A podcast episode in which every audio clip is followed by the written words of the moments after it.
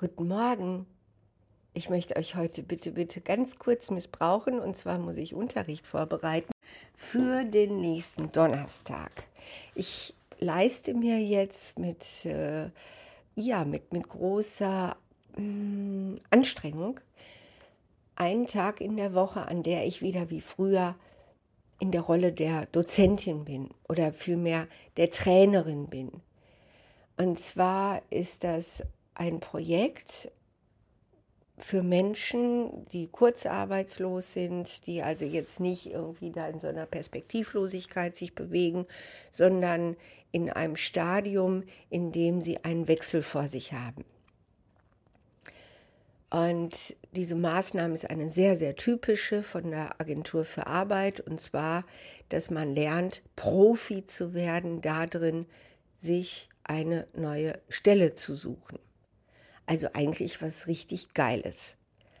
Ich wünschte, jeder Mensch könnte Profi werden darin, Eigenmarketing zu machen, die richtigen Strategien anzuwenden, um dann auch den Traumjob, den man unbedingt haben will, zu erreichen und natürlich Detektiv zu werden, um ihn zu finden.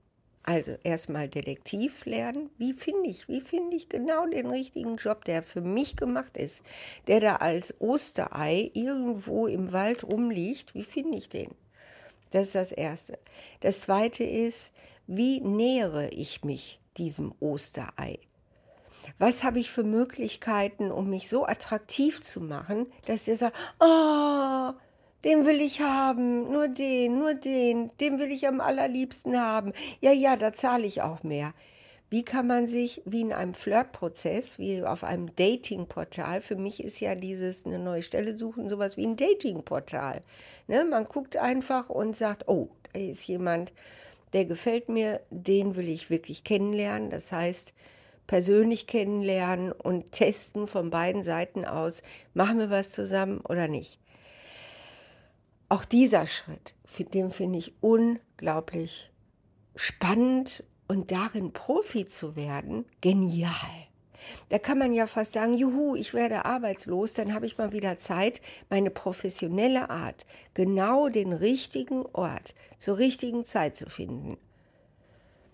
Dann kann ich den eben irgendwie nochmal wieder optimieren, mich psychologisch, strategisch, managementartig und auch digital weiter bewegen. Ja, und dann das Dritte ist, nach eben diesem Vorbereitung auf Vorstellungsgespräche, was ziehe ich an, bla bla bla, der dritte Schritt ist eben, wie kann ich mich auf die neue Arbeit freuen und mit meinem ganzen Engagement, mit meiner ganzen Leidenschaft die neue Stelle antreten. Ja, und so hatte ich gestern eben meinen zweiten Tag. Da war ich allerdings richtig schlecht. Also das ist mir ein bisschen peinlich. Was ich da vorbereitet hatte, war Mist. Äh, und die waren so geduldig mit mir. Aber ich habe mich irgendwie wirklich, ich habe hinterher echt nur gedacht, Eva, was bist du doch für eine eitle Selbstdarstellerin. Also, naja, okay, passiert wie heißt es immer in Dragon Ball, wer das kennt, nicht durch unsere Siege, durch unsere Niederlagen lernen wir. Und diesen dritten Punkt, dem möchte ich mich nächste Woche widmen. Und zwar, wie verliere ich meine Angst vor dem nächsten Job? Das ist nämlich so wie bei Zweierbeziehungen. Ich finde ja, einen Job eingehen, eine Arbeitsbeziehung eingehen, ist ungefähr so wie eine Zweierbeziehung eingehen. Hat zwar andere Schwerpunkte, aber für mich ist das immer wie heiraten, wenn man wirklich den Vertrag unterschreibt. Ich heirate ja nicht. Ich bin ja nur Freelancer, ich mache keine Verträge, ich bin ja ein Gigolo. Wie verliere ich meine Angst vor der nächsten Beziehung, wenn ich in der alten Beziehung unglaublich hart getroffen wurde. Die Zahl derjenigen berufstätigen Angestellten, die mehrmals in der Woche mit Angst zur Arbeit gehen, steigt beträchtlich. Überforderung, fehlende Anerkennung bis hin zu Herabwürdigung, keinen Platz finden im Team, wo man wirklich das Gefühl hat, man ist zu Hause, man wird angenommen. Oder einfach nur gähnende Langeweile. Auch das kann Angst machen. Auf jeden Fall neben Mobbing am Arbeitsplatz. Das ist ähm, ja eine ganze Zeit lang das absolute oberste Thema gewesen. Und heute ist es vor allem diese, dieses ständige Gefühl, wie ein gehetztes Kaninchen zu versuchen, alles zu erledigen und es nicht zu schaffen. Überforderung. Und wie kann ich die Angst davor verlieren, dass ich da wieder mit der nächsten Beziehung, mit der nächsten Stelle in etwas hineingerate, wo sich nach und nach die Angst aufbaut. Gestern hatte mich nämlich eine Teilnehmerin gebeten, dass ich für nächste Woche vorbereite Konflikte am Arbeitsplatz, weil sie selber eben genau das erlebt hat, dass sich bei ihr immer mehr Ängste aufgebaut haben, dass sie hinterher sogar Panikattacken, ich meine, ich bitte euch, Panikattacken entwickelt hat vor lauter Angst und äh, deshalb eben auch äh, mit ärztlicher Diagnose rausgehen musste aus dem Beruf. Sie hatte überhaupt keine Wahl und auch in Therapie ist und sich gerade erholt. Also, die Angst verlieren davor, wenn man etwas so Schlimmes, Traumatisches erlebt hat, dass es einen weiterhin verfolgt. Wie um Gottes Willen soll das gehen? Ich hatte das ja auch damals erlebt, bevor ich mich selbstständig gemacht habe. Und ich habe mich selbstständig gemacht. Ich habe gesagt, okay, ich habe es verstanden. Nie, nie, nie wieder. Nie wieder lasse ich mir Handschellen anlegen. Nie wieder gehe ich eine Beziehung ein in einem hierarchischen System. Und ich habe auch keine Lösung, Konflikte am Arbeitsplatz zu lösen.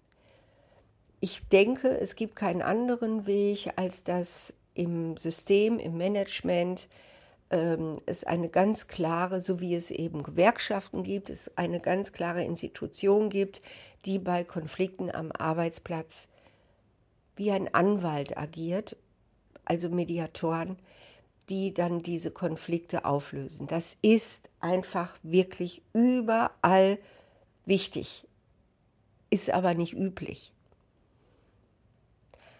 Doch da kann ich ja nichts dran ändern. Aber selber Konflikte am Arbeitsplatz zu lösen, wenn man es mit Menschen zu tun hat, die über allem stehen, die Vorgesetzte sind, die Teamleiter sind, die in irgendeiner Art und Weise Macht über einen haben. Was soll ich denn da machen? Also wenn ich da an damals denke, meine Chefin, ne, äh, äh die mich ein Jahr lang, ich musste ein Jahr lang da bleiben, täglich fertig gemacht hat.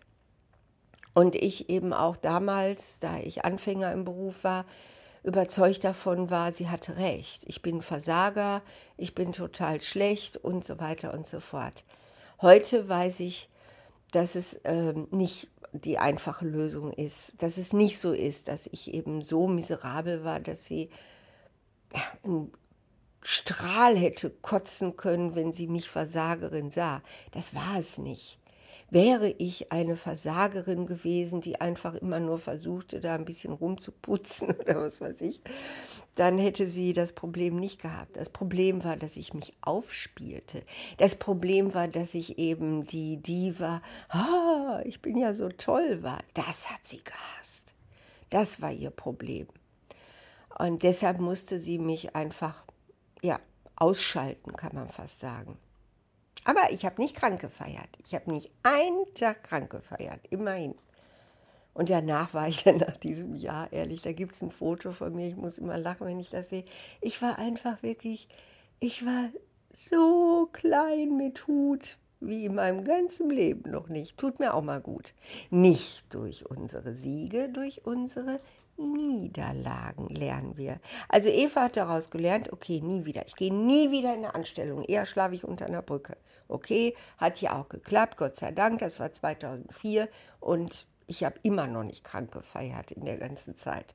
Von 2004 bis 2023. Ich bin so stolz darauf.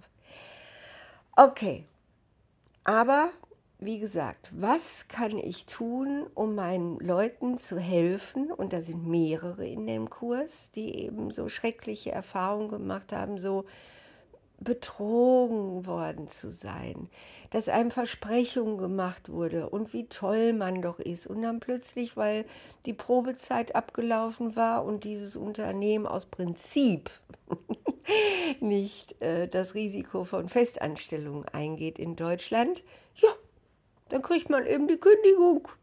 Nach dem ganzen Lob und nach, dass man sich wirklich total den Arsch aufgerissen hat, kriegt man dann eben die Kündigung.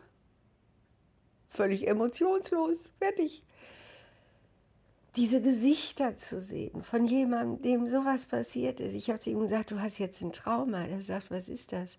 Habe ich ihm versucht, ein bisschen zu erklären, was ein traumatisches Erlebnis ist und was das mit einem macht. Du hast jetzt ein Trauma. Du bist jemand anders, als du vorher warst, als du vor diesem Kündigungsbrief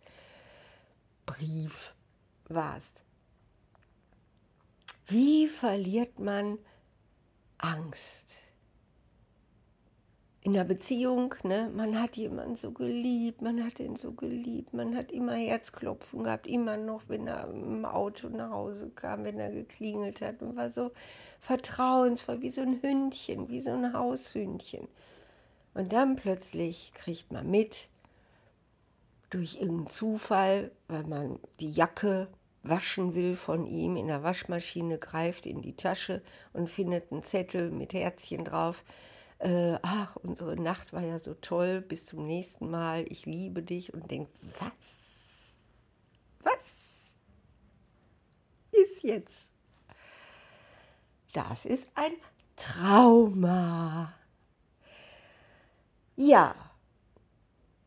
Boah, ich komme keinen Schritt weiter. Es tut mir so leid, aber was soll ich denn bloß nächsten Donnerstag machen? Ich fürchte, so einfach geht das nicht. Ich muss mich jetzt eine ganze Woche jeden Tag damit auseinandersetzen, wie verliere ich Angst, wenn ich ein Trauma erlitten habe.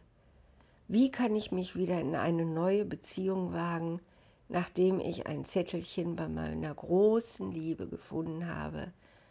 Was für eine tolle Nacht das war. Ich komme mit sowas klar. Wie soll man damit wieder in was Neues gehen? Naja, also ich gebe mir Mühe. Es tut mir leid, dass ich euch jetzt keine Lösung liefern kann, sondern nur Eva zu denken. Vielleicht habt ihr ja eine Idee. Wenn irgendjemand eine Idee hat, wie man mit einem Burnout, klar, man macht eine Therapie und das hilft auch enorm und das ist auch gut so und das ist auch richtig so. Unbedingt machen, unbedingt machen. Nicht denken, ach ja, ich nehme jetzt einfach Tabletten und dann geht das schon wieder weg. Ganz schlechte Idee, ganz schlechte Idee. Unbedingt kämpfen für eine Therapie. Aber trotzdem, was mache ich jetzt nächsten Donnerstag? Okay, ich werde, mir wird schon was einfallen und wenn einer eine Idee hat, ihr könnt mir auch gerne schreiben oder so und sagen, Eva, wenn ich in deinem Kurs wäre, ich würde gerne das und das und das besprechen. Ich wäre euch zutiefst dankbar. Danke, dass ihr zugehört habt und eine schöne Woche.